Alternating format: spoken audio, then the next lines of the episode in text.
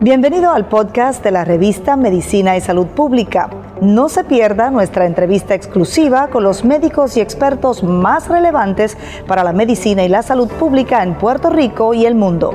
Si desea ver este podcast en vídeo, puede hacerlo en nuestro canal de YouTube Revista MSP.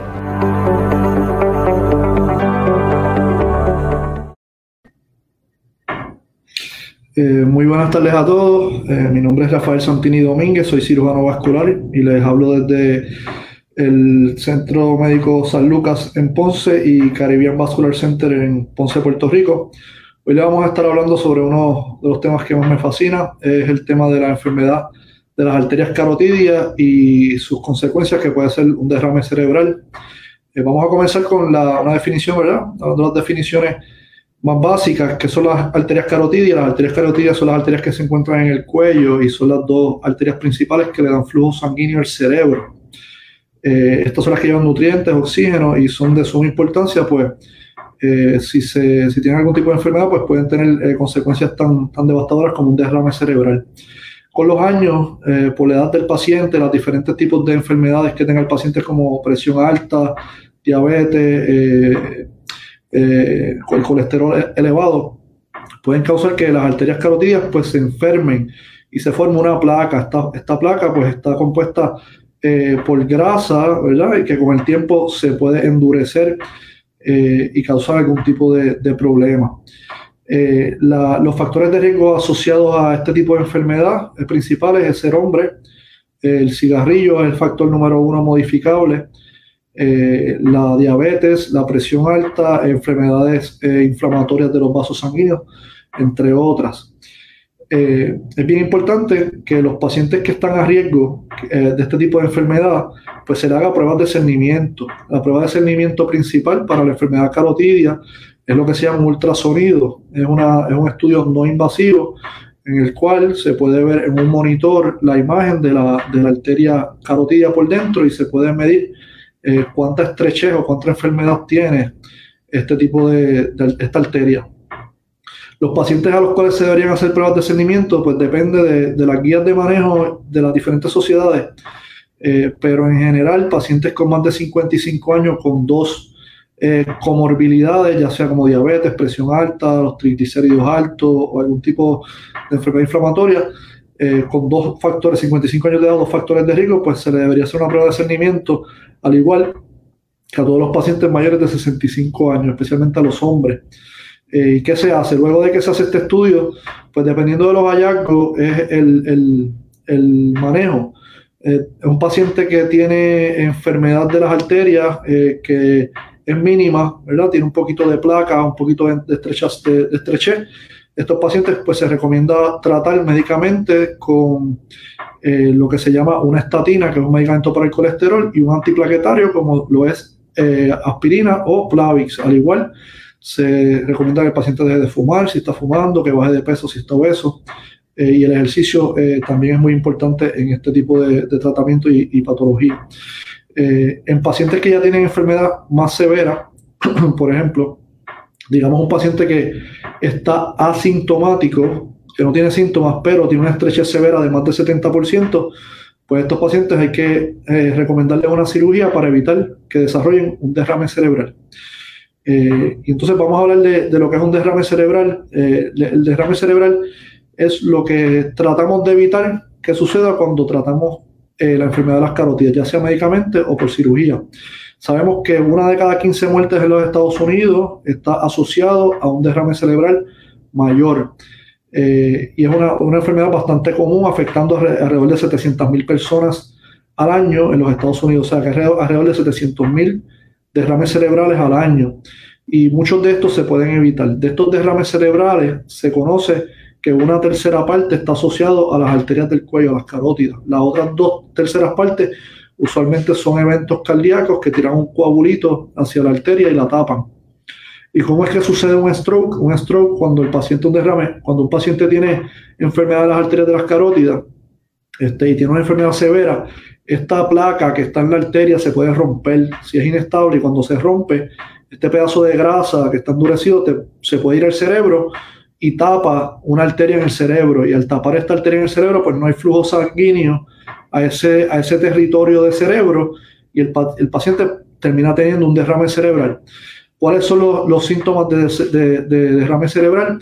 Y son bien importantes que el paciente lo, lo tome acción, ¿verdad? Si tiene algún síntoma como este. El primero es problemas en la cara, ¿verdad? Que tiene debilidad eh, moviendo la cara, usualmente en un lado de la cara, problemas al hablar, el paciente que, que no puede hablar, este, tiene balbucea, las palabras no le salen. Eh, luego pasamos a, a, lo que son los brazos. En los brazos, pues el paciente puede tener debilidad, a lo mejor no puede mover uno de los brazos, eh, usualmente es un lado, o tiene pérdida de sensación. Al igual, como les mencioné, puede tener problemas al hablar, que no le salen las palabras, la lengua le pesa. Y lo más importante es que si, si usted tiene síntomas como este, los reconozca rápido y busque ayuda. ¿Por qué? Porque mientras más temprano se trata este tipo de, derrame cerebral, pues menos, eh, ¿verdad? Pueden ser los déficits crónicos o, las debilidades con las que termine el paciente y la incapacidad. Si se coja tiempo, en muchas ocasiones estos síntomas pueden ser reversibles si se tratan adecuadamente. si identifica algún síntoma como, como esto, eh, llame al 911, no llama a su médico porque esto es una emergencia.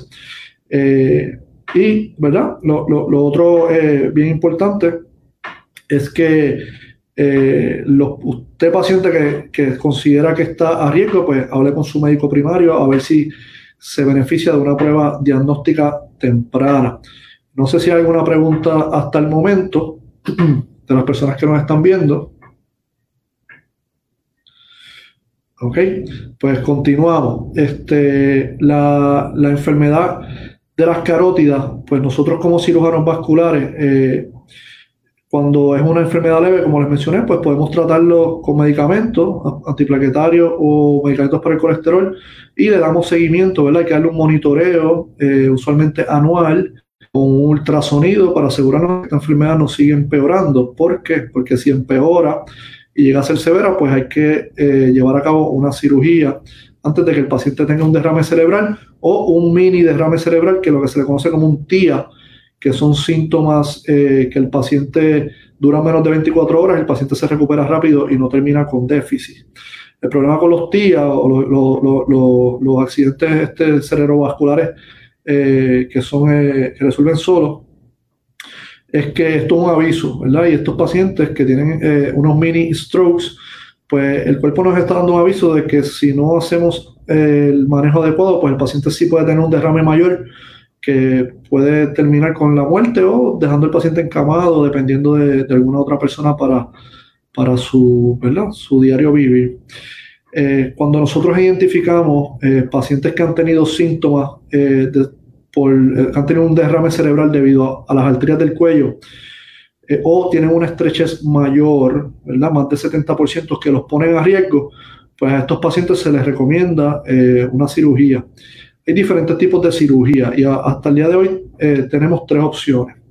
Tenemos la opción abierta, que es la que llevamos haciendo más de, de 60, 70 años, es, una cirugía que nosotros hacemos a menudo, los cirujanos vasculares están bien entrenados en haciendo, haciendo este tipo de cirugía, y es una en la cual se hace una incisión en el área del cuello, ¿verdad? Una incisión, estaría aquí donde está la arteria, se busca la arteria, entonces se abre la arteria y se limpia, se saca toda la grasa y el endurecimiento, la placa, para evitar que esta placa se vaya a romper y cause un derrame cerebral en el futuro.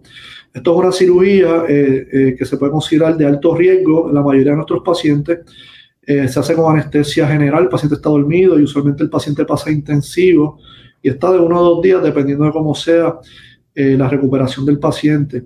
El riesgo principal de este, este tipo de cirugía pues, es que el paciente sufra un evento cardíaco, ¿verdad? Lo que es un infarto del corazón o que tenga un derrame cerebral durante la cirugía.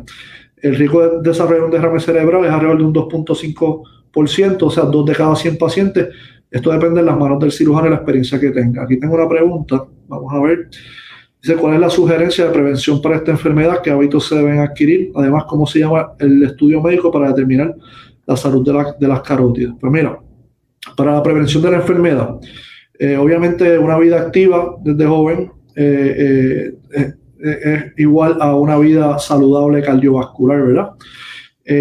Para prevenirlo, pues el ejercicio, mantener un peso adecuado, el dejar de fumar o no fumar, si estás a riesgo, pues entonces tomar tu, tu antiplaquetarios y estatinas para evitar cualquier tipo de, de, evento como un derrame.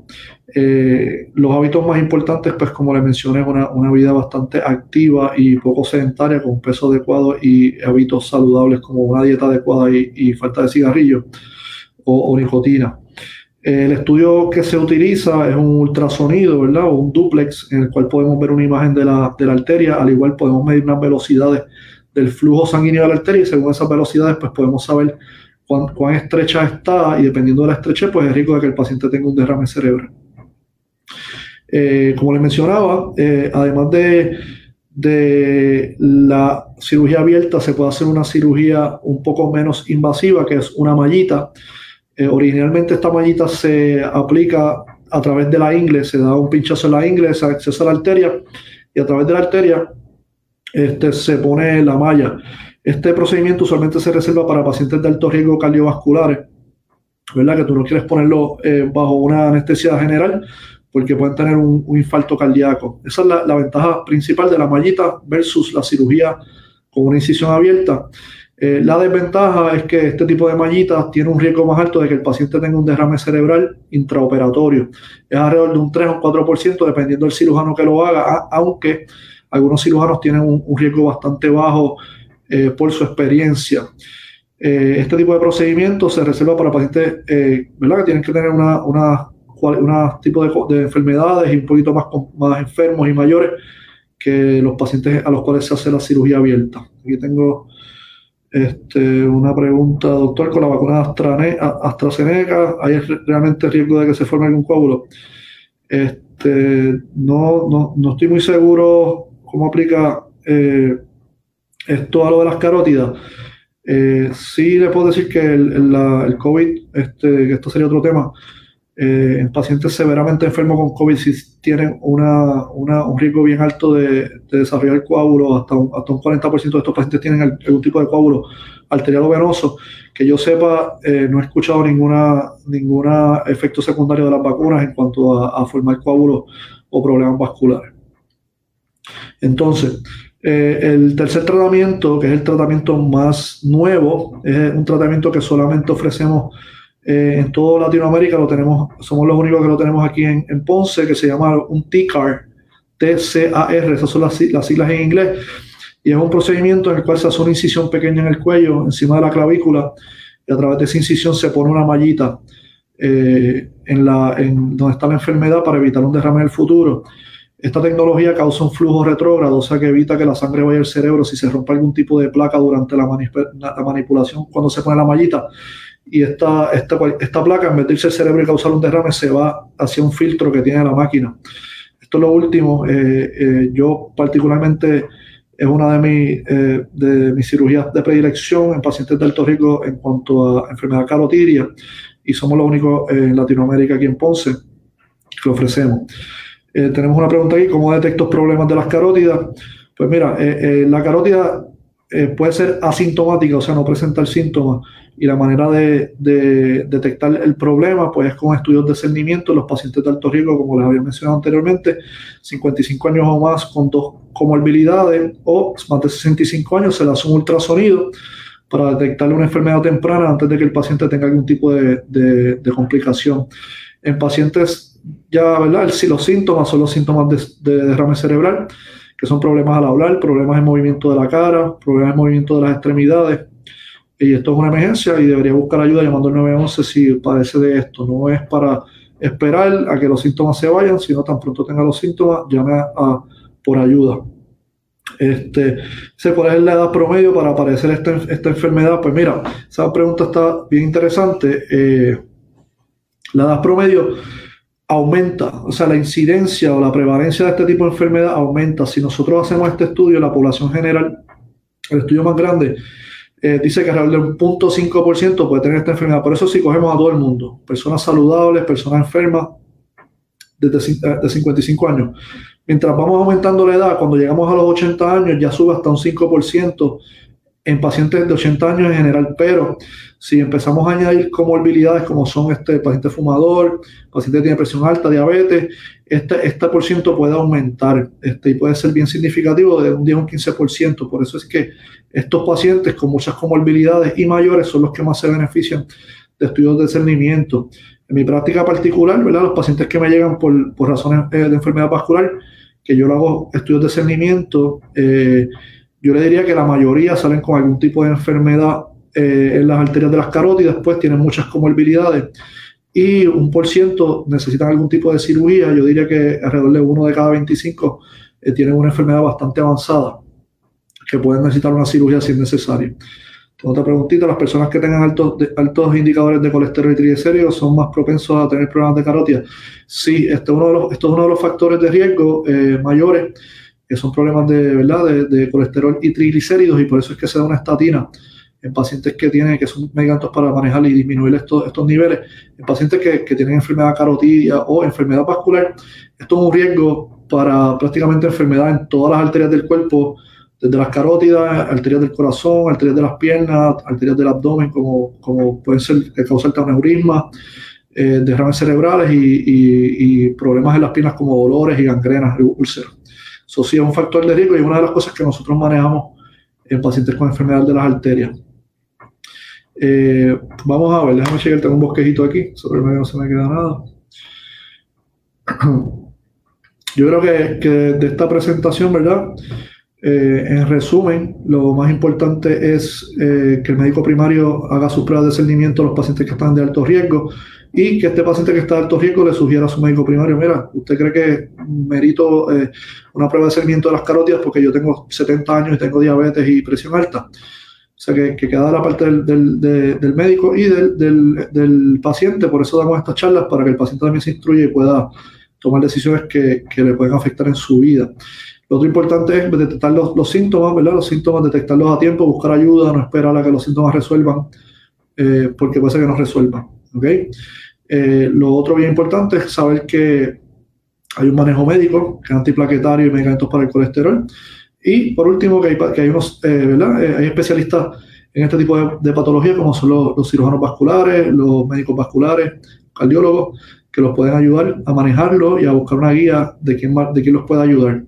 Nosotros en Caribbean Vascular Center este, somos especialistas en esto, somos dos cirujanos, el doctor Martínez Trebal y este servidor, eh, el cual pueden conseguir al 651-1429, 651-1429, el área code de 787. Eh, pueden preguntar por mí, por el doctor eh, Rafael Santini o el doctor Martínez Trabal. Cualquiera de los dos lo podemos ayudar con mucho, con mucho gusto. En pacientes que tienen emergencias, el Centro Médico San Lucas tiene un centro de cirugía vascular aguda donde se atienden emergencias vasculares, en el cual facilitamos la transferencia y la ayuda a este tipo de pacientes y el número de ese centro de transferencia es el 813-1111, 813-1111.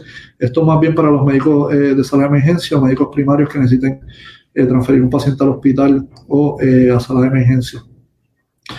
no sé si queda alguna otra pregunta. bueno, pues muchas gracias a todos. es un placer para mí educar a la población, ¿verdad? Eh, y a nuestros pacientitos en Puerto Rico y Latinoamérica que nos escuchan, eh, aquí a la orden. Voy a estar pendiente a los mensajes que pongan en, en Facebook, ¿verdad? En la cuenta de Facebook para contestar sus preguntas. Eh, muchas gracias.